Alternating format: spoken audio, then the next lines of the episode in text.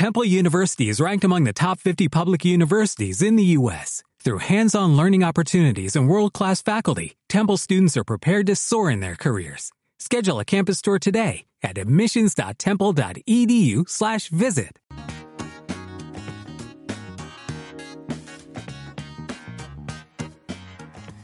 Hola, muy buenas a todos. Muchas gracias por volver a la llamada de ingenieros. Hemos vuelto después de, bueno, nos hemos tomado unas cuantas semanas de vacaciones, eh, después de las Navidades. Eh, es cierto que prometimos que volvíamos la semana pasada, pero por unos pequeños problemas técnicos eh, tuvimos que, tener que volver esta, esta semana. Lo sentimos mucho, pero para compensaros Hemos preparado un programa de ingenieros eh, pues muy especial, muy especial. Lo llevamos anunciando desde hace un par de días.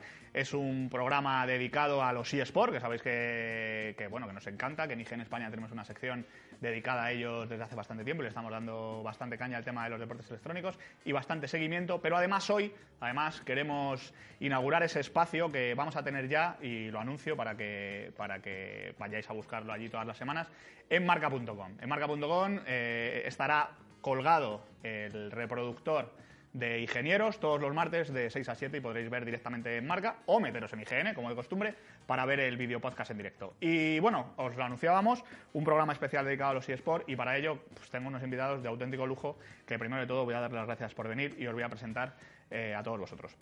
En la mesa estoy muy bien rodeado. Eh, tengo a mi derecha a Ángel Guerra, Keco, que es de SL, de, SL Spain. Exacto, eso Eh, es. Muchas gracias por venir. Nada, muchas gracias por vuestra invitación. Eh, ahora nos contarás un poquito a lo que te dedicas en SL. Bueno, SL eh, es una de las ligas, bueno, es la liga más importante prácticamente del mundo, ¿no? De deporte electrónico y que tiene eh, una su división en España que, que trabajas en ella, ¿verdad? Efectivamente, eso Eh, luego tengo a, eh, a- a Enrique a, a mi lado, a Nubis, eh, ya, ya le conocéis. Enrique Montero, muchas gracias por venir, Enrique. Un placer. Eh, sabéis que es el editor de eSport de, de IGN España y, y, bueno, también le conocéis de trasgo.net, que es una conocida web de, de eSport. Muchas gracias, Enrique, por venir. Y a mi izquierda tengo a, a Carlos Rodríguez, aunque seguramente le conozcáis mejor como Ocelote.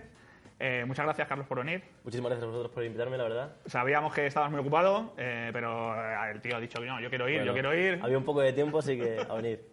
Muchas gracias por venir, ahora, ahora, ahora, ahora nos cuentas cosas. Y Cristian García Lowell, que también ha venido a vernos. Muchas gracias, Cristian, eh, por venir. Y bueno, los dos son, son eh, jugadores profesionales de esto de, de los eSports, ahora nos contarán eh, más detalladamente en qué disciplina y todo eso. Porque es verdad que, bueno, hablamos para, una, para, para nuestros lectores de IGN, que muchos de ellos saben de sobra, os conocen de sobra y, saben de qué va esto, pero también habrá mucha gente eh, que viene a ingenieros, que nos ha visto por Twitter, que nos ha visto eh, por la portada de marca.com, que se esté preguntando, pero esto exactamente lo sí es porque es. Así que vamos a intentar hablar de todo ello en el programa de hoy. Así que, si queréis, vamos a empezar un poco. os voy a preguntar eh, que, nos que nos defináis un poquito qué es esto de los eSports. Eh, voy a empezar por, por Enrique y por, y por, y por Ángel. Eh, contarnos un poquito qué es esto de los eSports y por qué está teniendo la dimensión que está empezando a alcanzar. Yo. No sé, no sé quién Sí, empieza. finalmente. Pues yo mismo. Eh, para definir los, los esports siempre se suele eh, utilizar, bueno, mil palabras, siempre se intenta buscar definiciones muy largas, ¿no? Y a mí me gusta lo contrario, me gusta explicarlo de una forma simple y corta y para mí los esports son simplemente competiciones profesionales de videojuegos. Y ya está, ¿no? Ya está. Y a eso le podemos añadir después muchos matices, efectivamente, porque no todos los videojuegos son esports, esto es importante decirlo, tiene que cumplir una serie de requisitos, pero básicamente son eso, son competiciones eh, totalmente profesionalizadas de videojuegos que se juega a lo largo de todo el mundo. En otros países está muy, muy avanzado el tema y en España, pues bueno, estamos en vías de desarrollo desde hace ya unos añitos y, y nada, básicamente, pues proyectos como estos, pues como marca.com, como IGN, eh, estos señores, la SL, eh, todo ayuda, ¿no? Todo suma y gracias a proyectos eh, vamos profesionalizando el sector. Cuéntanos un poquito tu, manera de verlo. ¿Para qué mejorarlo, no? La verdad que lo ha explicado muy bien y realmente es eso, son competiciones de videojuegos principalmente que está enfocado y para temas de competición, quiere decir jugadores profesionales, ya no profesionales, sino que tenemos varias vías horizontales para formarles desde lo más bajo, donde empiezan a competir, empiezan a jugar por diversión y van creciendo, van creciendo hasta que llegan al nivel de esta gente que tenemos aquí a la izquierda. Ahora hablaremos con, con- con ellos dos, sobre todo para la visión, porque me interesan a nuestros lectores también, a, nuestros, a, nuestra- a la gente que nos está viendo, les interesa un poco la experiencia, eh, porque al final eh, sois, bueno, eh, salvando la distancia, sois como deportistas profesionales, lo que pasa es que dedicados a una disciplina que tiene que... Yo, yo sobre distancias. Que tiene que ver, que efectivamente, porque tenéis un entrenamiento eh, férreo, un trabajo detrás con muchísimas horas, un, u- entrenadores incluso, ¿no? Eh, bueno, Eso eso, eh, eso ahora nos contáis un poco. Yo antes, antes de meternos eh, en, la, en su experiencia personal, que nos cuenten a los juegos a los que juegan, porque claro, es lo que decía, esto, esto no es como voleibol en general, ¿no? Sino que hay, hay diferentes disciplinas, por decirlo de alguna manera. Eh, a mí me gustaría, eh, vosotros que lo habéis vivido, entiendo que desde prácticamente los inicios, porque os gusta esto desde hace un montón de años y, y seguís la competición profesionalizada desde hace un montón de años. Eh, yo que soy un poco más mayor, eh, ¿esto, ¿esto cómo empezó? O sea, porque yo juego a videojuegos desde bien pequeño, ¿esto cómo empezó? Eh, con los típicos eh, cibercafés donde se quedaba a echar partidas en red y se nos fue de las manos y se convirtió en copas mundiales y tal. ¿Esto cómo vosotros me podéis contar un poco? Desde luego que el comienzo de lo- del mundillo de los deportes electrónicos es un poco complejo, ¿no? Porque viene desde muy atrás, no es tan de decir, bueno, ahora está pegando, pero Ya, lleva sí, bastantes claro. años con todo el tema de competiciones. De hecho, se competía hasta el Pac-Man, o sea, imaginaos. Claro, claro, que es claro. una cosa ¿Cuál que- recordáis, cuál, cuál dices, sería bueno, así un poco el primer videojuego eh, realmente competitivo que se empezaron a hacer cosas a nivel internacional y que, y que sería un poco el padre de los... Hay dos, ya hablando de esports puramente, Sí, porque lo, a sí. lo que se refería Claro, claro, eh, son los orígenes claro, de competiciones, Claro, ah. pero ya como esports, eh, originariamente hay dos títulos, hay dos juegos por excelencia, que es el StarCraft en Corea Sí. y el Quake en Europa. El Quake empezó en Alemania, por ahí Suecia, Alemania, y el StarCraft en Corea del Sur. Y ambos juegos empezaron aproximadamente en el 97, 96-97. Fue cuando se empezó a, a hablar de esports, ¿no? Bueno, más o menos, cuando se empezó a inventar el, el término y los torneos y demás. ¿Los coreanos han seguido jugando a StarCraft? Sí, desde sí, sí, sí, entonces? sí, sí. De hecho, yo creo que siguen. sí, sí, sí. Siguen jugando. Y, incluso siguen jugando al primero, ¿eh? Al primero, Hay sí, sí, jugadores sí, que siguen jugando al StarCraft 1. Sí, sí, yo recuerdo, recuerdo además una, eh, una BlizzCon eh, en la que en 2008, que tampoco, a ver, hace tiempo, pero tampoco hace tantísimo tiempo, en el que todavía eh, había competiciones allí en la propia BlizzCon gigantescas de, de StarCraft 1. de StarCraft 1. Y bueno, siempre eran coreanos los que, los que ganaban. Bueno, y ahora, eh, Carlos, eh, Cristian, contarnos un poquito. Primero, eh, os voy a preguntar a los dos que nos contéis un poco vuestra vuestro pequeño currículum así rápidamente y a qué es lo que estáis enfocados actualmente en cuerpo y alma. Carlos. Eh, pues yo comencé hace, bueno, a jugar pues, eh, porque me gustaba simplemente hace como 13 años, 12 años o algo así. Eh, pero en plan, pues jugaba pues un poco por hobby, ¿no? Sí. Veía a mi padre jugar y yo pues me ponía en sus piernecillas y, y- y aprender, ¿no? Y pues nada, una vez, eh, hace, diría yo, unos 10 años, más o menos, o 9 años, me di cuenta de que si... Me propuse más, más o menos un reto, ¿no? Porque me iba dando cuenta de que metiéndole el mismo número de horas que otra gente, eh, se me daba un poco mejor. Un poco mejor. Entonces, pues bueno, pues eh, poco a poco me fui clasificando para torneos, etcétera, en World of Warcraft, Sí. eh, en arenas, me clasifiqué para la BlizzCon un par de veces, eh, fui a torneos mundiales y esto de eso con 16, 17 años. Entonces, te imag- imagínate mis padres, eh, la, la locura que les entraron, mano. Francia, ¿verdad? Y sí, fui a Francia y bueno, iba, eh, me lo pasé muy bien, muy, muy bien. Y luego cuando, de- cuando decidí dejar el World of Warcraft, eh, por diversas razones, porque ya no, ya no dependía tanto de la habilidad individual, sino más bueno, del juego y eso, eh, pues eh, empecé a jugar a League of Legends y, y bueno, hasta hoy que la verdad es que no se me ha dado mal. Eh, la verdad es que he he tenido la suerte de viajar por todo el mundo, Sí. de jugar un montón de torneos, de, de también pues hacerme un nombre y que la gente me conozca, hacer una, una marca que a la gente le guste y que sea de calidad. La verdad es que no me puedo quejar. Son ocho años que dices, vamos, muy bien invertidos. Y todo a, a través de los videojuegos. Y todo a través de los videojuegos. Tu padre era de esos que te decía, bueno, como has dicho que empezaste a jugar un poco viéndole a él que, que jugaba, también jugaba mi- WoW, también jugaba WoW. No, no, no, no. Mi padre jugaba al... Mira, me vino una vez de trabajo, esto no es broma, ¿eh? Vino una vez de trabajo y dijo, eh, traigo la caña de España. Te fíjate, mi padre, claro. ¿Qué edad tendrá mi padre? Pues, la verdad es que no, que no me sepa la de mi padre, pero bueno, pone que tenga 58 años, ¿vale? Por ahí. Y, y el hombre venía con el Half-Life, ¿no? Eh, con un programa para jugar en LAN o no sé qué, y jugaba con sus amigos del, Ah, del trabajo. Half-Life, qué bueno. Y yo le veía jugar, le veía jugar. Y siempre cuento lo mismo, pero es que me encanta contarle y además le, le encanta a él escucharlo, así que lo cuento siempre, que es que mm, eh, una de estas veces que se fue, no me acuerdo a qué se fue, eh, pues me, me tiré jugando 10 minutillos, ¿no? Sí. Y, y estuve ahí 10 minutillos jugando tal y, y vino mi padre de vuelta y le dijo, él dijo, le dijeron sus amigos, oye, ¿por qué no te vas tú a hacer los deberes del chaval Y que se quede, que se quede quede. jugando, sí. Que le da frescura al asunto. Sí, sí. Y les tuviste que ganar a todos. Eh, Claro, claro, no, no, no se me daba mal, yo qué sé, no me voy a jugar en mi vida, pero... Y, y, Cristian, en tu caso, eh, eres, más, eres más joven, Sí, eres más joven. eh, habrás empezado hace menos tiempo, pero Bueno, yo un poco. empecé con 12 años, viendo a mi hermano, mi hermano jugaba, ¿no? El Counter-Strike 1.6 en aquellos tiempos, y me gustaba, ¿no? Y yo, bueno, yo quería probarlo. Y bueno, empecé a jugar, empecé a jugar y conocí a una persona que ahora mismo es muy, muy, muy amigo mío, se llama Gibi, y, y bueno, él me empezó a decir cómo funcionaban los torneos, los equipos, eh, la cantidad de dinero que había además, y digo, joder, pues a mí me gustaría competir, a mí me gustaría estar también en, en ese mundo, ¿no? Sí.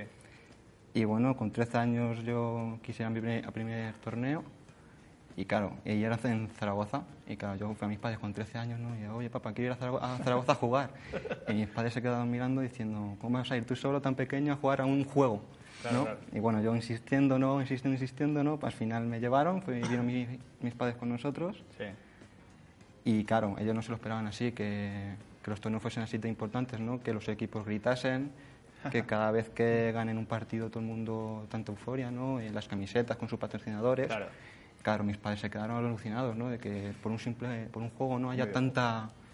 Y bueno, y yo seguí jugando, seguí jugando, me gustaba mucho y, y se me daba bien, que siendo tan pequeño se me decía tan bien.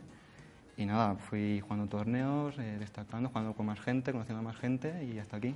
Y conseguí viajar a Dallas, a Estados Unidos, a un torneo, entonces... es ¿En qué increíble. videojuego? Con- En eh, Counter-Strike. Counter-Strike, ¿verdad? 1.6 y ahora estamos en Global, en global Offensive, que Global es un- Offensive.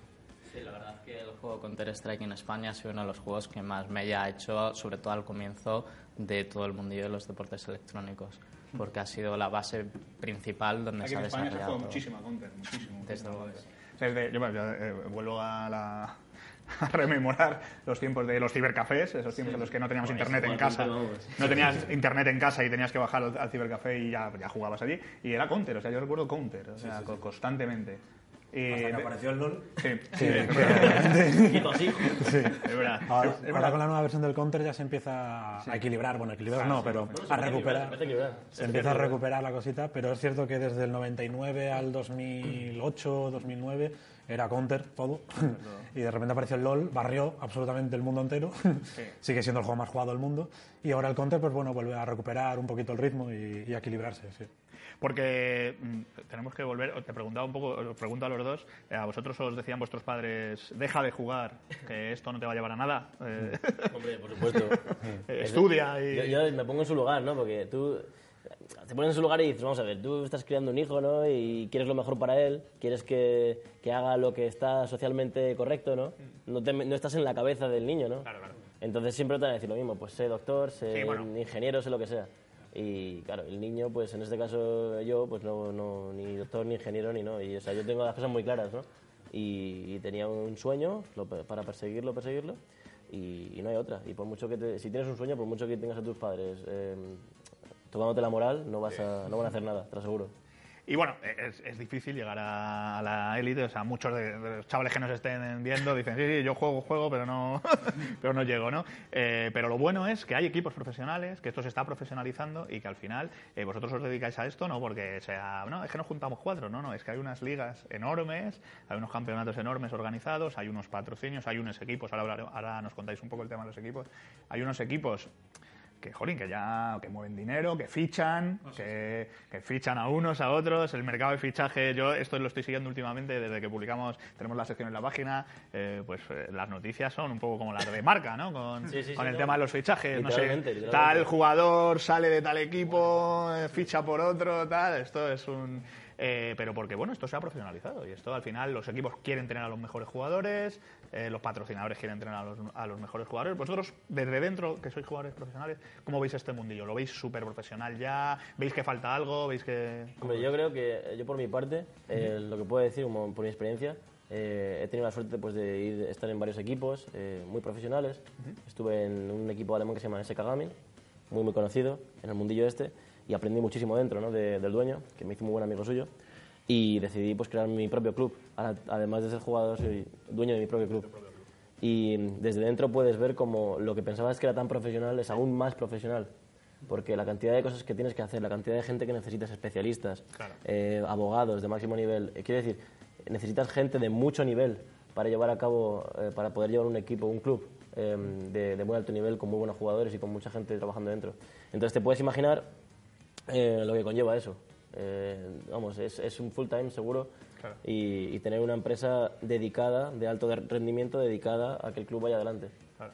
Es una empresa más, es un- una startup más. Vamos. Sí, es lo que tú decías, necesitas, eh, tú, tú ahora que estás, además de jugador, en la parte de gestor ¿no? de, de un equipo, eh, necesitas contratar a gente, incluso abogados, eh, tal. Porque al final tienes una marca muy importante que, que mueve dinero eh, y al final tienes que, que cuidarla. Pero todo se basa, al final, en tener unos jugadores buenos, claro. Si no ganas, si los Hombre, resultados no llegan... Es importante, ¿no? Pero, pero es como todo. Es Sí. como, a- hay empresas que tienen un producto quizás un poco, bueno, mediocre, pero, Pero consiguen sí, vender pero mucho. lo explotan. Claro, claro, entonces, claro. entonces hay de todo, hay de todo. Puedes ver de todo en el mercado. Y tú, eh, así, eh, viéndolo desde de jugador y tal, ¿tú estás en algún club ahora, en algún equipo? Yo estoy en, en Existen, que, En Existen, es verdad. que fuimos los primeros en ser jugadores profesionales. Sí. Y bueno, aquí es así en España, pero en otros países, como ha dicho OC, como en Alemania, SK Gaming, equipos así, son equipos muy, muy importantes que tienen directores, abogados, o sea, es, es como si fuese un, un equipo de fútbol, por así decirlo. Sí, ¿no? sí. O sea, que tienen de todo, fotógrafos y todo, es, es increíble. ¿no? Sí, nosotros contábamos aquí, eh, lo hemos contado alguna vez que hemos estado hablando del, del tema de los eSports, eh, un poco para poner en contexto a la gente. eh, nosotros eh, hemos contado eh, que, pues eso, que, en, que en Corea eh, los chavales que salen a anunciar el champú en la televisión coreana no es el portero de la selección nacional de fútbol, sino que es el, el campeón de League of Legends de allí. Es, eh, o sea, para un poco para que la gente redimensione el tema. O sea, no es Iker Casillas, por ponerlo Sí, ahí, sí, sino sí. es el campeón de LOL en, Pero también en Corea. piensa que los años que llevan ellos Sí, de claro. desarrollo de todo el proyecto que llevan de los videojuegos es inmenso Sí. en comparación al resto del mundo. Quiere decir que hasta llegar a ese nivel, equipararnos, desde luego todavía falta, que estamos en camino, sin ninguna duda, y la prueba la tienes aquí, Sí. que gente como ellos que te puedan llegar a hacer ese tipo de proyectos, ¿no? También el apoyo que están haciendo las ligas internacionales, pues siempre hacen mucho hincapié en que esto salga adelante y eh, que esto vaya fortaleciéndose para el Max Media, sin ninguna duda. Y desde luego que es un negocio que va hacia el futuro sin ninguna duda, vamos. Sí, Es seguro. así. Lo que, lo que yo veo es que hay, como, eh, hay un claro proceso de educación. Sí. Que es eh, los países asiáticos, bueno, por ejemplo en Surcorea, está todo muy avanzado, igual en China también. eh, podemos ver que llevan ya muchos años siendo educados. La gente de, de- de sus, en sus casas han sido educados poco a poco. Entonces no es ya que ellos tengan mejores conexiones a Internet o que ellos tengan mejores o más PlayStations para vender y más baratas. No, no por eso. Es eh, ayuda a que ellos hayan empezado antes eh, ese hecho, pero lo que más ayuda es que ya llevan mucho tiempo, o más tiempo que nosotros, eh, siendo, viendo en la televisión y viendo en internet y viendo en todos lados, oye, que es que esta gente en realidad son profesionales. Y eso es lo que, no es que lo que haga falta, sino es lo que ya se está empezando a hacer en España y otros países de Europa. Entonces, de aquí es una cosa que está destinada a suceder. Que, que la gente de a pie eh, acabe reconociendo a los jugadores por la calle. Eh, o sea, es una cosa que está destinada a suceder. Sí, sí, sí. Y va- de, va a hecho, suceder. de hecho, vosotros eh, sí que podemos. eh, bueno, nosotros los que trabajamos en esto sí, lo- sí os conocemos. eh, y os conoce, sobre todo, yo, eh, por, lo, por lo que nosotros vemos, eh, eh, la gente más joven. O sea, sí que los, los- las nuevas generaciones, ¿no? los chavales más jóvenes están de vuelta ya de estas cosas, consumen partidas de vuestras, o sea, consumen partidas, os, les gusta veros jugar y tal, y os reconocen, son vuestros seguidores de Twitter, de YouTube, de, de- de Eh, y, a la gente a lo mejor un poquito de una generación, bueno, incluso la mía, ¿no? Eh, les ha pillado un poco el este cambiado y, entonces cuando le dicen, no, no, es que eh, son jugadores profesionales de videojuegos, dicen, ¿cómo que jugadores profesionales de videojuegos? O sea, eso... ¿Eso cómo va? O sea, ¿cómo ju- jugador profesional? De hecho, mucha gente me ha preguntado, ¿cómo jugador profesional? O sea, gente que... Los típicos testers de las compañías que testean el... No, no, no, esos no. Eh, Me han jugar- dicho mil veces, oye, Sí, sí, tú, haces tú juegos, testeas, tú creas tú juegos. ¿no? testeas. No, No, no, no, yo tengo ni idea sobre crear juegos. No, no, estos chicos se han dedicado a, a- a ser muy buenos en un juego y, y son muy buenos y compiten a nivel Incluso amigos míos me, me han dicho alguna vez, oye, es que tengo mi ordenador roto y... ¿Me lo puedes arreglar? Sí. o sea, ¿tú crees que yo tengo alguna idea de arreglar tu ordenador? Yo, yo sé jugar a juegos, se me da muy bien, me gusta, ¿sabes? Es lo que... Pero no tiene nada que ver. Claro. Esto es una cosa to- totalmente diferente. No es lo mismo jugar que competir. O sea, eh, yo, tú cuando juegas estás con tus amigos, divirtiéndote, pierdes te da igual, pero cuando compites tienes papel y boli y dices, vamos a ver... ¿Qué el he que- hecho mal? ¿Qué he hecho bien? soy un mono, ¿qué tengo que mejorar? Vamos a ver. ¿sabes? Y metes tiempo en mejorar. Y por eso, esa es la gran diferencia, ¿no? Y levantarte a lo mejor días que dices, no me quiero levantar a las 9 de la mañana, pues te levantas a las 9 de la mañana y entrenas. Y te acuestas a lo mejor a las 2 y duermes 7 horas en vez de las 10 que te gustaría dormir. Es así, así funciona, es como un trabajo más. Sí, sí. Contarnos un poquito eh, ese tema, eh, los dos. Eh, ¿Cuál es vuestra rutina de entrenamiento? Porque este, este, vosotros, como sois profesionales, os dedicáis a esto y tenéis un entrenamiento férreo, claro. Contarnos un poco. Nosotros, nosotros, mi equipo y yo, entramos de lunes a jueves entre 3 y 4 horas diarias. Tres y cuatro. Esto, esto sin haber ningún torneo cercano. O sea, si hay algún torneo cercano, pues obviamente entrenamos más horas, entre 4 o 5 horas para estar mejor preparados, estar mejor en forma. Pero claro, esto nosotros, pero por ejemplo en otros países eh, hay equipos que entrenan mucho más, pero porque también viven de ello, se lo pueden permitir. Claro. Allí tienen sus, sus, eh, sus contratos, perdón, sus Sí. contratos, sus sueldos y se lo pueden permitir. En cambio nosotros lo tenemos que, que compaginar con los estudios Claro. O el trabajo. O en el trabajo. En, el- eh, en- en tu caso, si nos explicas un poquito, en el caso de Counter-Strike, ¿cómo son los entrenamientos? Eh, ¿Jugáis entre vosotros? ¿Os ponéis a unos sparring a los que machacar? Bueno, un hay dos poco. tipos de entrenamiento, ¿no? El entrenamiento individual de cada uno, Sí. ¿no? Que es para mejorar tu nivel individual. Y luego están los, los entrenos contra otros equipos, que en plan se juega 5 contra 5, 5 personas contra 5 personas. Y jugamos contra otros equipos de, todo, de todos los países, de Alemania, Suecia, de todos. O sea, quedáis para entrenar. ¿Eh? Se, quedáis para entrenar. Quedamos un horario cada día bueno. y entrenamos, entrenamos pues entre 3 y 4 horas. Si me lo permites, Gus, ahí, Sí. yo creo que hay una cosa también muy curiosa eh, para la gente que no termine de entenderlo. ¿no? Eh, por ejemplo, eh, Existence o eh, cualquier equipo pues, de Counter-Strike, un profesional hablo, ¿eh? Sí. Eh, le va a dedicar muchísimas horas a estar dentro del servidor ellos solos. Sin tener ningún rival Sí. y estar ellos solos para coger lo que le llamamos team play o juego en equipo, ¿no? que consiste en coordinar eh, las granadas, coordinar el juego en equipo para así poder eh, vencer a tus rivales. ¿no? Y esa es la diferencia entre jugar por diversión, digamos, a nosotros, bueno, ellos o nosotros Sí. también nos divertimos, ¿no? evidentemente. Sí, sí. Pero es la diferencia entre tomártelo en serio como un trabajo eh, que le dedicas horas y horas a estar dentro de un servidor eh, sin rivales, o sea, tú con tus compañeros de equipo, sin disparar, Mm. Claro, de hecho, claro. sin comprar armas, solo comprando granadas, pues para entrenarlas, ¿no? Y tal. Y es algo, pues para que la gente se vaya dando cuenta un poco de, de qué estamos hablando, ¿no? Sí, es como, para los que son jugadores que no, no profesionales, es como, es como un super tutorial de cuatro horas. Sí, exacto, exacto. en el decir, por favor, que se acabe el tutorial. Claro. No, esto es, ah, pa, venga, va, la granada, ¿hasta dónde llega? sí, sí, sí. Sí, pensarlo es algo que realmente es natural, ¿no? Porque si te pones a pensar, dices, es que solo por naturaleza tiendes por competir, por ganar, quieres mejorar, no, claro, quieres claro. ir a más, ¿no? Y llega un punto que los videojuegos es lo mismo. Estás jugando por diversión con un amigo, te juntas con otro y quieres ganar. Y dices, bueno, ¿qué medios tengo, qué puedo hacer Claro. para ganar y seguir compitiendo y mejorar para ser el mejor? Porque objetivamente es lo que buscan, ¿no? Todos ellos quieren eso, estar arriba, estar en la cima, ser conocidos, empezar a ver color en esto y desde luego que es algo que se está realizando y es cuestión de tiempo que pegue el pelotazo y esto vaya más. Ya lo estamos viendo en otros países, tú mismamente él ha Sí. estado, bueno, en la IEM, ha estado en Brasil, ha estado por todo el mundo, como te ha dicho, ¿no? Que dices, es impresionante. Y en el caso, en el caso tuyo, en el, con League of Legends, ¿cómo son un poco los entrenamientos? Pues Eh, los entrenamientos con League of Legends suelen ser en equipo, 8 horas diarias. Jugamos 8 horas por la tarde contra otros equipos. Sí. Eh, eh, tenemos un- una hora de descanso, pero esa hora de descanso la utilizamos para seguir entrenando y, ve- y vemos las repeticiones de los partidos jugados para ver qué se puede mejorar. Y todo lo que resta del día eh, es libre, pero no es tan libre porque hay que entrenar individualmente. Entonces ponle que eh, en, un, en un equipo profesional te sueles meter tus 11 horas diarias a jugar. Y, de- y cuando hay torneos delante, pues seguramente te llame tu madre y diga, no puedo, ya está. Te llame quien sea, no puedo, y sigas jugando, porque es lo que hay.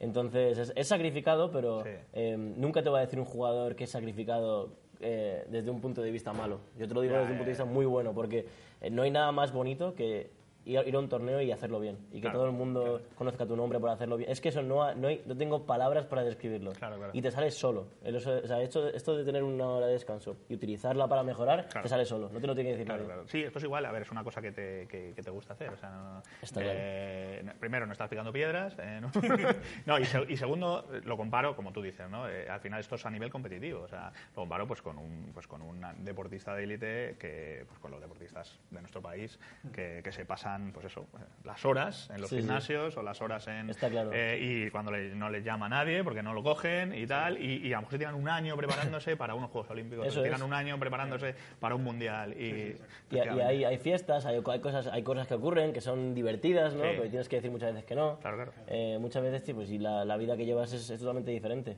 Es, eh, te cambia la vida, te cambia la vida. Sí. Pero en todos los sentidos, en casi todos buenos, ¿eh? Genial, genial. genial. Eh, también os quería preguntar, eh, además en el caso de, bueno, también de, de Counter, porque también hay, eh, en el tema de, de- de las audiencias. A la gente le gusta veros jugar. Eh, y esto es algo extraño que también hay que explicarle a la gente eh, y, y que ya, lo volvemos a decir, las generaciones más pequeñas, o sea, los chavales más pequeños lo tienen súper asumido. Eh, los chavales se conectan a YouTube y se ponen a ver partidas de League of Legends. O a Twitch y se ponen a ver partidas de League of Legends o de, o de Counter-Strike o de, o de Call of Duty. Pero es que eso no ya ocurría antiguamente, lo que ocurre que no teníamos esos medios. Quiere Cierto, decir, cierto, bueno, sí. yo tenía 20 hace 20 años, cuando tenía la Mega Drive, yo me acuerdo que mi vecino, mi Llegado vecino de se 20 venía a mi casa a a verte ver cómo jugaba y yo le decía, ¿pero quieres jugar conmigo? Juega tú. Y me decía, no, no, solo quiero verte jugar. Claro, bueno, el lo- caso es que no teníamos internet, no teníamos Bueno, medios. Ahora tienes todos los yo, medios. Yo que me voy un poco más para atrás, que soy más viejo, en los billares te ibas a la típica máquina donde estaba el maquinón que se pasaba la máquina, le daba la vuelta y había un corro alrededor viéndole jugar.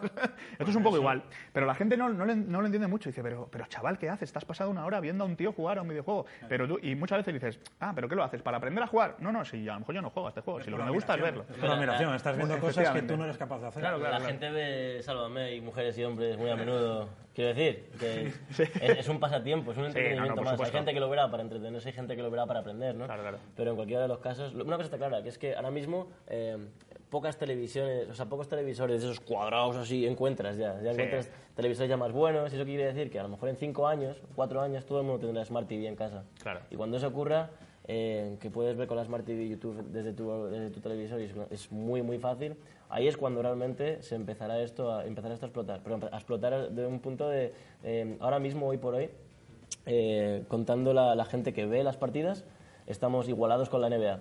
Claro. Entonces estamos hablando de que, eh, qué va a pasar entonces, va a explotar y qué va a ser esto. Claro, claro. Twitch. Que me gustaría también aclarar porque eh, la gente que no conozca tanto los eSports y que ahora esté conociéndolos eh, dirá, pero joder, pero menudos frikis, ¿no? Jugar ocho horas al día, 11 tal, eh, y entrenar y tal.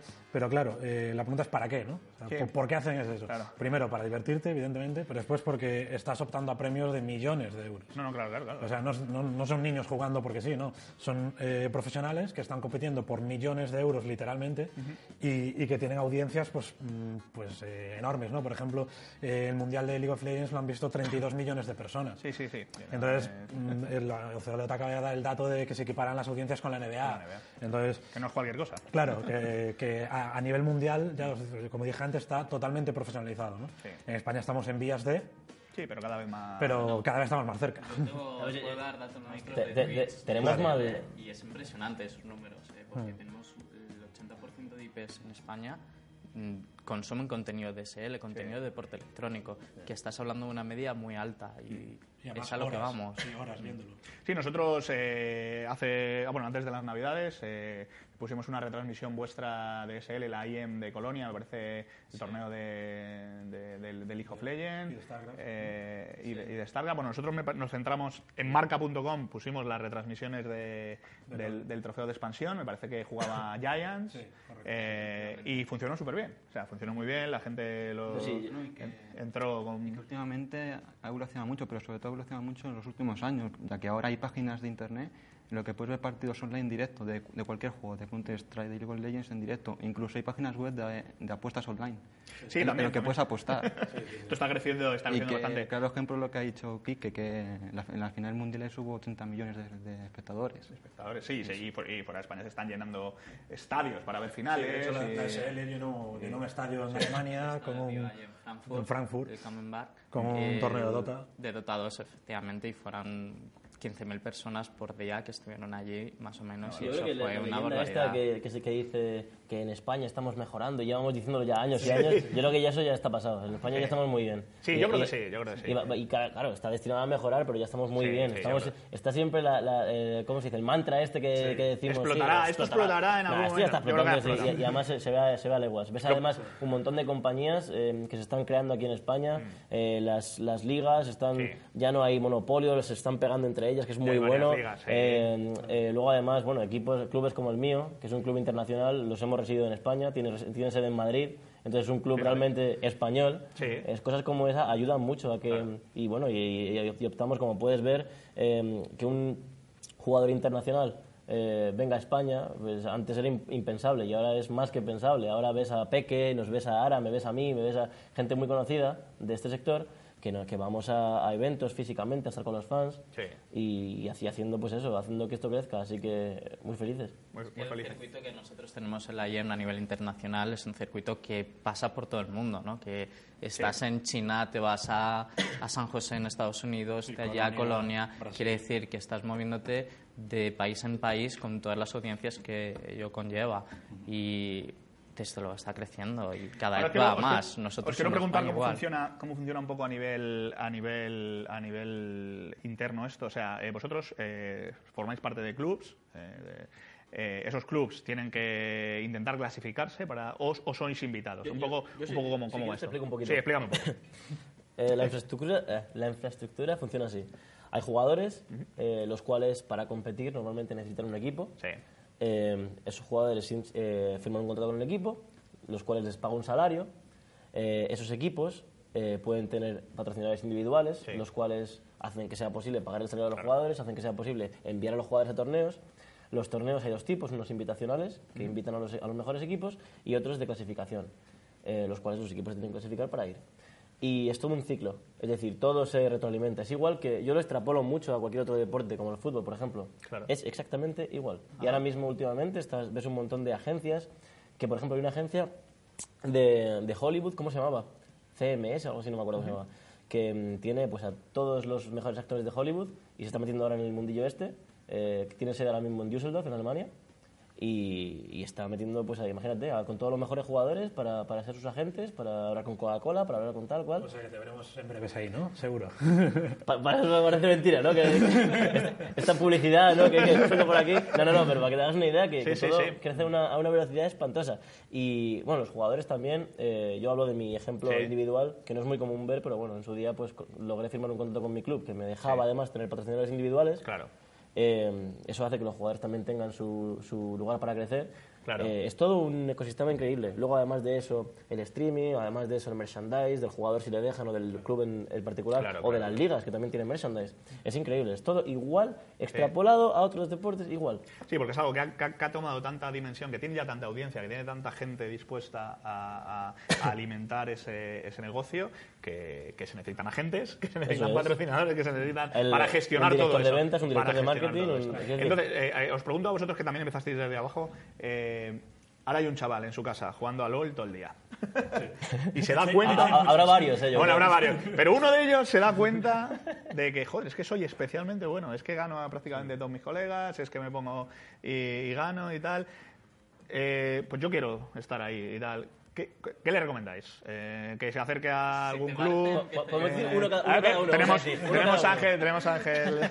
Desde luego, yo lo que le recomendaría es que empezase a, a jugar en lo que es la plataforma de competición. Quiere decir, nosotros tenemos niveles, eh, tenemos una plataforma totalmente horizontal desde forma global hasta forma local y un chaval que acaba de empezar a jugar puede empezar a competir al nivel open, que es el nivel casual de jugadores más casuales. Tú mismamente te puedes poner a jugar. Yo mañana puedo echarme una partida. Ese, ahí tienes un nicho de jugadores bastante grande donde empiezan a competir, empiezan a jugar, empiezan a probarse y desarrollan todo su skill y todas sus habilidades. Cuando ven ya que son buenos, que, que pueden mejorar, buscan otros equipos normalmente y van a más, van creciendo, van a más y ya pasan a otra parte, que es la parte mayor, donde son jugadores que ya son más amateur, que tienen más nivel, que buscan llegar a ser profesional, competir en competiciones más profesionales y ya buscan otro tipo de, de competiciones a mucho más nivel. Todo eso es el ciclo inicial. Sí. Una vez que tienes ese ciclo ya das el salto a la parte profesional y la parte profesional es donde ya y tienes el mundillo que empieza el Max Media a desarrollarse de una manera increíble. Date cuenta que SL es la empresa líder internacional independiente de todo el mundo, quiere decir.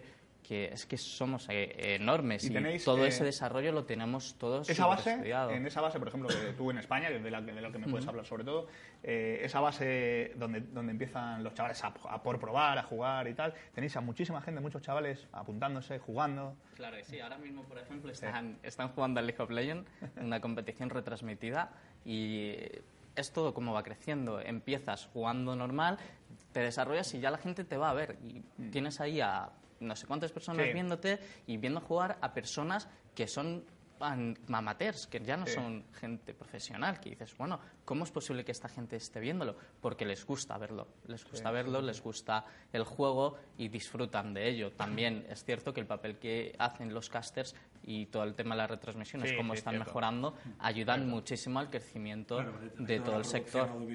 Sí, sí, sí, eso, eso gana muchísimo. Eh, eh, esto sería un poco como el, cha- el chaval alevín que desde pequeñito se le apunta al equipo de fútbol del barrio o del colegio. Joder, este chaval es bueno, ¿eh? Tal. Va, sube a un equipo superior, tal, y al final. Y al final eh, les encuentran. ¿A vosotros os encontraron o tuvisteis que ir a llamar a alguna Esto puerta? yo creo que yo, yo no creo en la suerte, vamos. Yo, Sí. yo creo que esto te, te lo- te lo buscas, ¿no?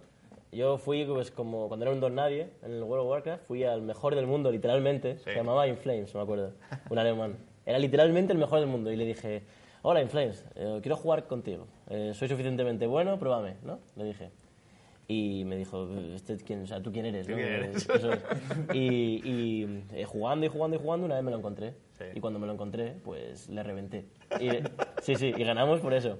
Y nada más acabar la partida me dijo, oye, vamos a jugar. Y a partir de ahí, para arriba.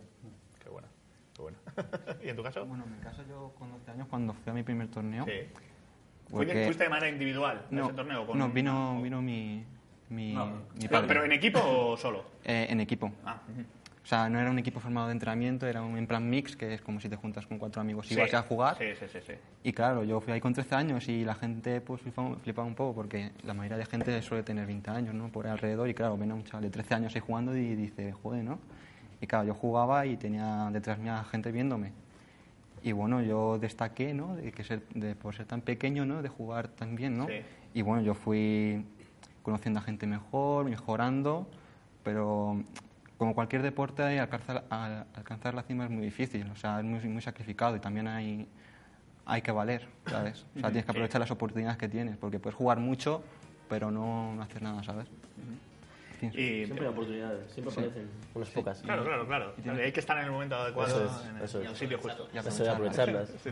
Os voy a, os voy a preguntar, yo, hay, hay diferentes conceptos eh, que me suenan pues, en, en el- en la actualidad del eSport. Os voy a preguntar por uno de ellos que suena muy bien y suena muy sugerente y a lo mejor vosotros me, me decís que no es exactamente como suena. El concepto gaming house. El concepto gaming house es, eh, es como el paraíso de los gamers.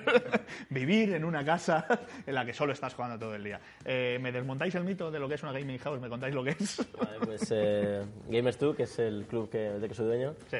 que tenemos aquí de nuevo en Madrid, Sí. tenemos una gaming house en Boadilla del Monte, en, en la zona de, bueno, la- una zona muy buena. Eh, sí, voy a decir la zona, ¿sabes? La Eh, calle- eh, en, en una zona, en una zona muy buena. Es una mansión realmente, Sí, sí. De 3.000 metros cuadrados en total. Y, y, pues te puedes imaginar cómo, cómo, cómo de bien se lo pasan. Tienes tu zona de, de- de juego donde los chavales entrenan. ¿Qué- ¿Para qué va una gaming house? Pues ahí va un... De, de momento no me va- estás desmontando el mito, ¿eh? me no, está no, no. gustando. A- a- a- ahí, ahí van los equipos eh, a entrenar y a prepararse para competiciones importantes. Sí. Entonces, ¿qué ocurre? Que al tenerlos, eh, al tenerlos a mano, por decirlo así, que son, suelen ser gente muy joven, es muy bueno tenerlos a mano, pues puedes eh, poner la schedule, ¿cómo se dice? Los horarios, perdón. Sí. Eh, puedes tener todo, pues puedes tener el lunes a las 7 el psicólogo para hablar con el equipo. Quiero decir, puedes tener todo muy bien montado para que los chavales, para sacar lo mejor de ellos. Es una concentración, como Eso los, es, es una concentración. Entonces, hay dos, hay dos, se puede dividir en dos, en dos formas, que una es eh, vivir en la gaming house durante todo el año, durante siempre, que eso es un poquito delicado, porque claro, son gente joven y viviendo siempre en el mismo lugar es complicado. Además, son gente de Suecia, de no sé dónde, Sí. ellos quieren también estar con sus familias, ¿no? Claro. Entonces es complicado y otra, forma, otra manera se llama bootcamp, que es eh, antes de un torneo importante, Una eso es, antes de un torneo importante, pues un mes antes o dos semanas antes, pues van al, al lugar ese y entrenan súper efectivamente, o sea, eh, súper efectivo. Es que ya hablo Sí. poco español, macho. Sí. Súper efectivo. Sí. Entonces, eh, eh, viene súper bien a los equipos. Y todo equipo buenísimo, todo equipo profesional te va a pedir una gaming house. Una gaming house. ¿Y hay tiempo para montar una fiesta en la Gaming House? O...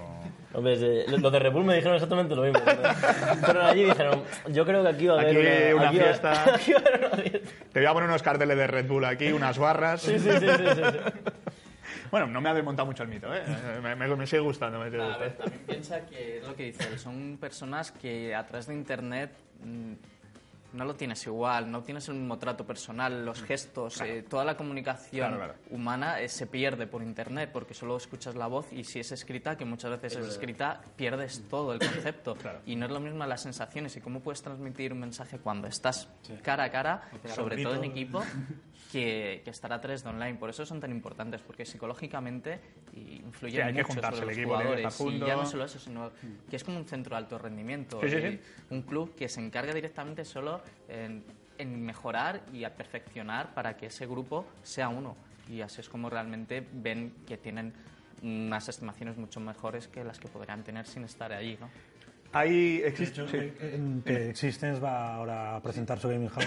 Bueno, yo personalmente no he estado en ninguna Game House nunca, pero aplicando la lógica no es imposible que no vaya mejor, ya que al estar los cinco juntos Claro. en la misma casa, puedes invertir más tiempo, concentra- eh, concentrarte más. Conocerte eh, más. Exacto, tener a compañía al lado, ya que en nuestras casas, cada una de nuestras casas, pues bueno, siempre tenemos a nuestra madre de fondo, ¿no? La televisión, ¿no? Y es imposible, es imposible siempre estar al 100%.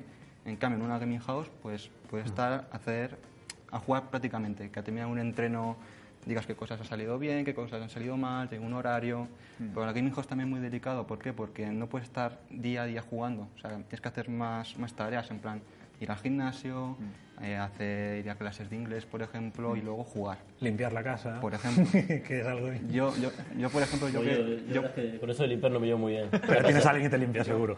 yo, por estoy acostumbrado a que me haga las cosas mi madre.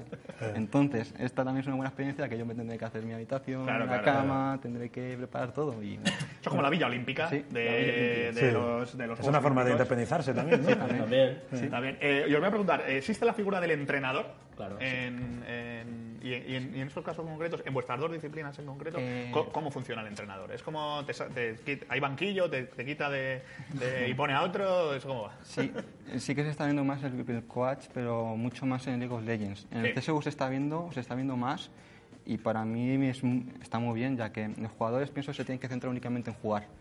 O sea, nosotros cuando jugamos, después de entrenar, tenemos que mirar en qué cosas hemos fallado y qué cosas tenemos que mejorar. Pero es muy difícil estar jugando y también pensar en qué cosas has fallado. En cambio, teniendo un coach, únicamente te centras en jugar y ya sabes que, detrás, que detrás tuya tienes una persona que apunta los fallos, en qué cosas tienes que mejorar, en qué cosas no, y también que te puede estudiar un poco al rival. En explicarte, pues, este rival es más fuerte por este punto, por este otro, y ya, pues, de tener ventajas nosotros mismos. Y bueno, aparte de, de ser un entrenador que está contigo durante los entrenamientos, de, de prepara, estudia al rival, estudia los, los- los partidos del campeonato, eh, ¿tiene presencia también durante la competición? Es que hay, hay varios tipos de entrenadores, ¿no? Eh, nosotros, por ejemplo, en nuestros equipos tenemos... eh, hay un manager del equipo, Sí. que es el que se dedica pues, a coger los vuelos para los chavales, para ir, ir con ellos a los lugares y, bueno, hacer que les vaya bien todo.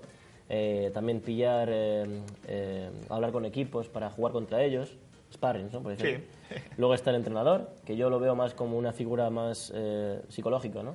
El apartado psicológico lo lleva él mucho, muy bien. Es, yo creo que un psicólogo sería un perfecto entrenador. Un psicólogo muy bueno sería un perfecto entrenador.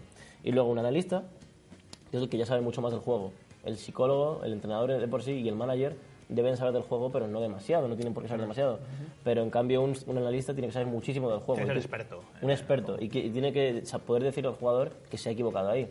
Y claro, el jugador tiene que también saber que ese hombre es un experto, porque si te dice Claro, alguien que no tiene ni idea que Claro, lo que haces está mal, ya Jugador- llega el ego del jugador. El jugador dirá, que ¿cómo? ¿Que me estás contando? Claro, tú piensas que los jugadores, los mejores jugadores suelen tener de 10 de 16 a 24 años, más o menos, de, de media. Entonces, la- esas edades, esas sí. edades son súper, bueno, te digo yo, yo he sido, yo he sido un cabronazo, con perdón la palabra. Yo, yo he tenido a mis managers eh, así, vamos, porque eh, cómo me va a decir un tío a mí cómo jugar, ¿no? Ya, ya, ya. Entonces, te pones ahora en el punto de vista, que estoy un, po- un punto de vista ya más neutro, y Claro, dices, y ya es lo que, ves. claro, es que los chavales son- no, no han vivido esto antes y necesitan una figura autoritaria que les diga, oye, es que esto está mal. Es, es así de sencillo las y tan complicado. Es una comparación más que hay entre el deporte electrónico y el deporte convencional. ¿no? Porque, por ejemplo, eh, Ancelotti no va a tirar las faltas mejor que Cristiano Ronaldo. Eso es. Y Cristiano Ronaldo va a jugar mejor. Pero Cristiano Ronaldo va a, va a hacer lo que le diga Ancelotti, porque entiende mejor el deporte y va a analizarlo mejor. Entonces tiene que haber un respeto a la figura de- del coach, ¿no? del entrenador. Y yo creo que los jugadores en los esports les cuesta muchísimo eh, aceptar que alguien que mm, literalmente juega peor que ellos pueda entender el juego mejor que ellos. ¿no? Y tienen que empezar a abrir esa puerta, tienen que empezar a... porque eso ayuda mucho al, al funcionamiento y al rendimiento del equipo. El, el hecho de que la industria se vaya profesionalizando ayuda también a que esto mejore. ¿Por qué? Porque desde un principio, desde cuando hablaba, ¿no? En el año 96 que jugaba al Quake y eso, imagínate, habría entrenadores, pero los entrenadores que habría, ¿qué van a cobrar? ¿50 euros al mes? Un- no, no vas a poner, no vas a leerte libros para, para ahora mismo. El dinero que se mueve es mucho mayor, hay mucho, mucho volumen de gente de dinero, por lo que el entrenador tiene acceso a un buen salario de 2.000, 3.000 euros al mes. Entonces, ahí sí que va a estudiar libros, le va a dedicar tiempo, va a meter mucho tiempo en poder decirle al jugador con razón que se equivoca. Porque es su trabajo. Entonces, Claro. Y eh, vosotros estáis en, en la parte profesionalizada de los dos juegos, ¿no? De League of Legends. Pero, eh, ¿sois fans de League of, de League of Legends? O sea, eh, a ver si, si me explico bien. Tú estás metido, o sea, tú cada vez que ves League of Legends, yo me, me imagino que dentro de tu cabeza aparece una cuadrícula con datos. Como Matrix, ¿no? Sí, sí, efectivamente. Tú ves, tú ves el código, tú ves el código de Matrix. Pero te mola el rollo de los personajes nuevos, el aspecto que tienen, la, bueno, la, la historia, Sí, claro. la historia que mueve de Riot, o eso te da exactamente? Hombre, a mí, la historia, a mí eso de la historia nunca me ha gustado demasiado, pero sí que me gusta. Cada vez que sacan algo nuevo, Sí. pues es, un, es refrescante, ¿no? Imagínate un jugador de fútbol que, bueno, pues de repente pues se cambia las botas. Sí, para sí, él sí. es como un- el cambio de todo, ¿sabes? Pues imagínate para nosotros, cambian algo del juego y ens- enseguida nos motivamos. Entonces, claro, pues imagino que será lo mismo para él con el Counter. Cada vez que anuncian que se va a actualizar, que va a haber cosas nuevas. Claro, ya no solo. Bueno, yo supongo que también lo veis. Primero, eh, cómo afectará a la jugabilidad, cómo afectará a mi juego, cómo. Y una vez eso diréis, ah, bueno, pero la figura es bonita. Sí, sí. ¿No? Entiendo. Eso es. tipos de cambio. Hay el cambio de la metagame, o sea, el cambio que afecta al juego en sí, a cómo funciona el juego. Claro. Y después hay cambios estéticos, ¿no? Que son skins, son, pues, pues por ejemplo, en el caso del Counter-Strike, ahora funciona muy bien el tema de... de, eh, pintar el arma, ¿no? Digamos, de ponerle colorines al arma, tal, y eso estamos viendo una cantidad de dinero increíble. Sí, sí, sí, sí. O sea, es una locura, ¿eh? es una locura. Y, y es, bueno, es un modelo de negocio que está funcionando muy bien. Y, mm, Pegatinas también. Eh, puede hacer, eh, pregunto, porque claro, esto al final, eh, detrás de League of Legends y detrás de, de Counter-Strike hay una empresa que desarrolla el videojuego y que gana dinero con, con todo lo que mueve el, el videojuego. Eh, pero al final es una desarrolladora de un videojuego eh, y puede tomar decisiones que sean equivocadas. Puede tomar una decisión, o ha pasado en alguna ocasión, de que haya añadido algo que os haya fastidiado la vida Sí, sí, a nivel competitivo. sí, siempre, hay, siempre hay límites, ¿no? Porque esto es como todo. Eh, el- está claro que el League of Legends es, de- es del juego, de los de Riot, de Riot Games se llama, ¿no? La empresa de que creó League of Legends. Eh, está claro que League of Legends es de ellos, pero nunca van a hacer cambios extremadamente absurdos, porque también hay muchos clubes, que también tenemos grupos, quiero decir, eh, elitistas que decidimos si ir a torneos o que si jugamos o no. Entonces Claro, todo esto, claro. como en todo deporte, no pueden hacer, ala, pues ahora vamos a hacer que en vez de ser un juego así, va a ser en primera persona. y No, no, no pueden hacer nada de eso. Entonces, todo tiene que tener un, un, un este. Y lo mismo ocurre con las plataformas de streaming. Sí. Eh, todo- todos tienen su, su parte, y, sus, y las ligas, obviamente, Sí. todos tienen su voz y voto. Nunca van a sacar algo que esté fuera Que de... fastidia a la comunidad, que fastidia a pero, los equipos. pero que siempre, fastidia- siempre hay cositas, ¿no? Siempre hay cositas porque sacan algo y los jugadores pues a lo mejor no se adaptan bien. Entonces, al final, lo más importante yo creo que la figura del jugador, eh, lo que más le, le- le diferencia del- de un jugador un poco peor y no profesional, es que se sabe adaptar. Todo ese feedback a nosotros nos ayuda muchísimo. De hecho, nosotros tenemos consta- constante con- comunicación con los jugadores. Quiere decir, ya no con Carlos, sino con muchísimos jugadores a otros niveles incluso para ver qué sensaciones tienen, cómo mejorar, para intentar que esto vaya hacia, hacia arriba y tenga un crecimiento adaptado con formación y educación, porque es lo que decía él anteriormente, la educación en este momento es vital y es algo que falta todavía para empezar a formarles y educarles y tengan esa trayectoria hacia, hacia arriba, hacia donde están ellos. ¿no? Eh, ¿Creéis que va a ser deporte olímpico esto? Pues te voy a decir una cosa. en, en los Juegos Olímpicos de Pekín eh, hicieron, bueno, los Juegos Olímpicos tienen otra cosa eh, aparte Sí. que se llama Juegos de Exhibición, ¿vale? Sí. Que es que meten un deporte que no es olímpico Claro. y lo meten de exhibición para ver si en el futuro podría llegar a ser olímpico. ¿no? Por ejemplo, eh, pues el fútbol fue olímpico a partir de Barcelona 92. Antes de Barcelona 92 el fútbol no era un deporte olímpico. Eh, en los Juegos Olímpicos de Río de, Janeiro en el 2016 creo que el golf, ¿no? Tal, bueno, pues en China, en Pekín, eh, estuvo a punto, a punto, a punto de ser eh, juego de exhibición. La organización al final no salió adelante, no sé exactamente las causas, y al final no se hizo. No, no hubo ningún deporte de exhibición en los Juegos Olímpicos de Pekín, pero iban a ser los esports, iban a ser los deportes electrónicos. Y China era el escenario perfecto para ello, claro. Eh, he oído que probablemente en 2020, esto, esto que dices, se admita eh, como exhibición y además ya hablando incluso de, de meterlo en un futuro, los bolos. Que por ejemplo, bueno, eso es otra disciplina que podemos discutir si es deporte o no, pero bueno, al final es un... Y bueno, de ahí a pasar al- a, los pinball y a... En los, eh, no, no, no, en los X Games, que son los Sí. Juegos Olímpicos de riesgo, deportes de riesgo, Sí. Ya, ya están. Ya hay. eso. Ya hay, Ah, sí, sí. Fíjate. Eh, os, voy a, os voy a preguntar, ¿por qué creéis, vosotros que además sois jugadores profesionales y que, y que a lo mejor también lo habéis intentado, ¿por qué creéis que eh, los eSports están dominados por juegos de PC? ¿Por qué las consolas, aunque bueno, parece que de- parece que, bueno, la- las consolas, Yo vengo del mundillo de consolas. las consolas se están metiendo, o sea, ya, yo, pero... yo- yo creo que está claro, porque es porque es la facilidad a la hora de navegar por internet, por ejemplo, con un teclado. Es decir, una consola no viene con eso. Entonces tú cuando quieres ver eh, brackets de un torneo, cuando quieres ver qué jugador tiene qué equipo, cuando quieres ver noticias o lo que sea, Está en bien. un ordenador es, te vas a meter a internet en dos segundos, vamos. Entonces es la facilidad. Por eso te digo que yo creo que al final todo, y esto es una, una teoría que yo tengo, Sí. yo creo que al final todo va a... Sin, eh, me- me- merge, ¿cómo se dice en español? Merge, bueno, que se va a juntar todo, no se va a fusionar, se va a fusionar. todo. Convergencia. Convergencia. se va a fusionar todo, yo creo, de, de buena manera, porque al final no deja de ser, la consola no deja de ser eh, un PC también. Sí, Quiero decir, sí. lo mismo. Sí, pero eso que con un mando. Eso es, lo único que, que no tiene, pues eso, pues el teclado para navegar por internet, etcétera, etcétera. Pero lo- está claro, o sea, yo creo que acabará todo en el mismo lugar, lo que pasa que habrá juegos que se jueguen con el controlador y otros juegos que se jueguen con teclado y ratón. Pero acabará todo igual, seguro. Sí, sí, yo estoy de acuerdo en ello. Es, es todo parte de lo mismo. De hecho, de hecho las, las consolas, sobre todo Microsoft eh, y Sony, pues PlayStation y, y Xbox, ya hace ya un- unos cuantos años que han puesto su mirada en los eSports y que están haciendo todo lo posible, primero para que, para que funcione. hecho, hay- hay para un- que funcione. Twitch ya se ve en las dos plataformas, o sea, ya tú ya puedes eh, mostrar tus partidas de Twitch con PlayStation 4, con Xbox One, eh, y bueno, ya hay cada vez más juegos, incluso ya se están haciendo MOBAs, por ejemplo, que es un que es el, el, el género de, de League of Legends tan de moda en el tema de competitivo, que ya se están haciendo MOBAs incluso para Es que consolas. Para mí jugar con un mando a un móvil Ya, ya, pero bueno, bueno. No, de todo, Es claro. igual, exactamente, o sea, este es que no es mira, hay una, yo tengo un patrocinador que se llama Alienware, que Sí. es de Dell, vamos, es Dell, que ha sacado una, una consola, que es una consola ordenador, o ordenador consola, como quieras llamarlo. Sí.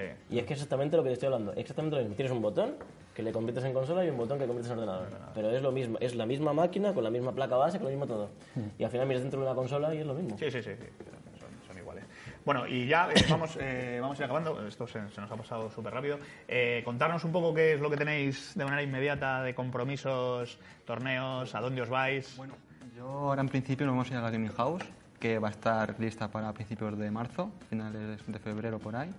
Y ese va a ser nuestro empezar desde cero, practicar mucho, ir a torneos internacionales, intentar clasificarnos a lo máximo posibles y a partir de ahí hacer lo mejor posible. Y a donde os llamen. y tú, en tu caso, y, y tu equipo, claro, ya no solo lo que hagas tú, sino No, ahora, ahora mismo tengo como foco principal el club, la verdad, Sí, porque, porque ahora mismo, eh, bueno, tenemos, somos muy ambiciosos, la gente que tenemos dentro es muy ambiciosa y no, no acepta algo diferente a lo que te voy a decir por, eh, como meta, que es que queremos el mejor club del mundo con diferencia de aquí a dos o tres años. de LOL. No, no, No. el club de muchos Ah, juegos. el club de muchos juegos. Ah, en, en el caso de tu club tienes diferentes Eso, equipos eh, de o sea, diferentes juegos. ahora mismo no, pero estamos negociando, vamos a cerrar ya mismo, vamos. Entonces, bueno, y, y ya, ya que estamos acabando, me gustaría decir un par de cosillas, si puede Dilo, ser? dilo, claro. Vale, pues eh, quería hacer un shout-out, ¿cómo se dice? ¿Shout-out? ¿En español? Macho, venga, ayudarme, ¿no? ¿Qué Eh, pasa? El diccionario español-inglés. Nada, pues ¿cómo, cómo se Bueno, que quería dar, puede ser llamamiento, ¿no? da igual, no, quería, quería dar las gracias um, a, a empresas como... Hay una empresa que se llama ahora eh, Stubu, Gaming TV, que está empezando ahora en España a, a hacer cositas y, y El que... tema de la retransmisión de partidas, estamos Eso hablando, ¿no? es, Que eso es es. una especie de Twitch, Eso pero es. que es una y compañía... quería... No, no he firmado nada con ellos ni nada, pero quería... Eh, ¿No nos vas a dar la exclusiva? Quería, no, no, que- To- Todavía no, todavía no he firmado. Em, pero quería, quería agradecer de, verdad porque tú ves lo que están haciendo y la verdad es que merece la pena, merece la pena echar un ojo. Eh, luego también a Lenguare, mi, mi patrocinador, Ozone, del cual eh, tengo eh, productos con ellos que estamos vendiendo, por cierto. Ozone Ocelote De tu Wear. marca, de tu marca. Eso es. Ocelote es mi nick, Ocelote Wear es mi marca y Ozone es la marca de periféricos con la que estoy trabajando y Ozone Ocelote Wear, pues hemos creado una marca de periféricos muy muy buena que hemos trabajado todo un año en ella, así que os recomiendo que le echéis un vistazo. Y G2A y gamers2.com, os quiero mucho a todos, muchas gracias por invitarme, etcétera, etcétera. Ah, bien, bien. Y un beso a mi madre, ¿no? Un beso a mi madre, madre. Echa la, echa la promo, echa la promo, que era, que era obligatoria. Eh, bueno, SL, eh, os tenemos, os tenemos fichados, sacamos todo lo que, la- lo que retransmitís, Sí, sí, pero... mismamente además anunciamos el, la season, el Spring Season de Battlefield 4 de SL1 y vamos a hacer vamos a hacer un clasificatorio español, así que son muy buenas noticias siempre porque toda la proyección que tenemos es a nivel internacional y es un gran paso para todos, desde luego.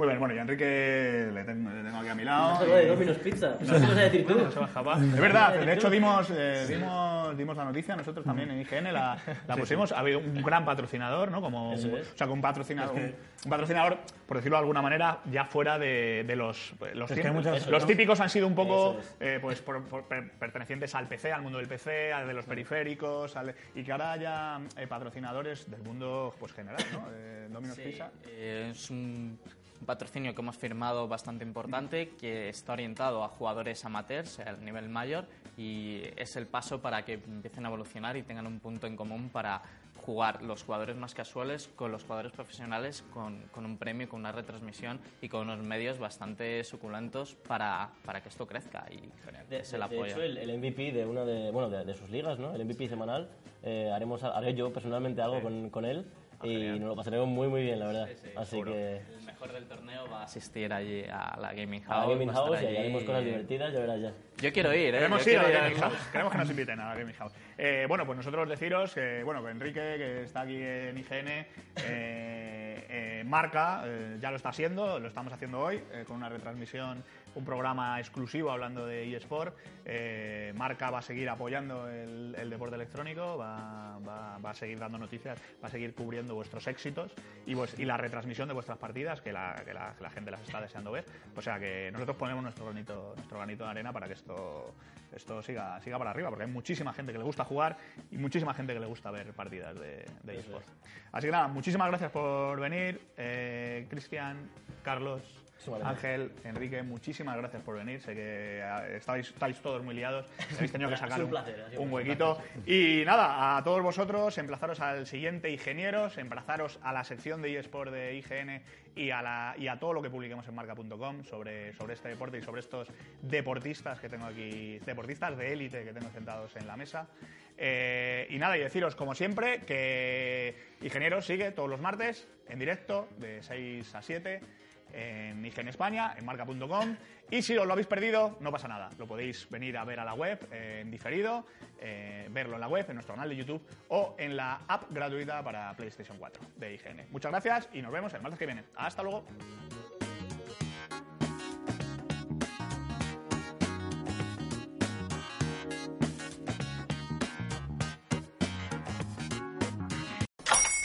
Hola, buenos días, mi pana. Buenos días, bienvenido a Sherwin Williams. ¡Ey! ¿Qué onda, compadre? ¿Qué onda? Ya tengo lista la pintura que ordenaste en el ProPlus app. Con más de 6.000 representantes en nuestras tiendas listos para atenderte en tu idioma y beneficios para contratistas que encontrarás en aliadopro.com. En Sherwin Williams somos el aliado del PRO.